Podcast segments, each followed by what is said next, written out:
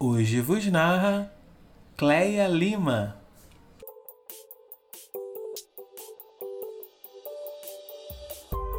Ética é um conjunto de valores e princípios que usamos para responder a três grandes questões da vida.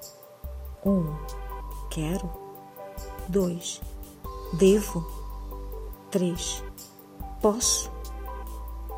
Nem tudo que eu quero, eu posso. Nem tudo que eu posso, eu devo. E nem tudo que eu devo, eu quero.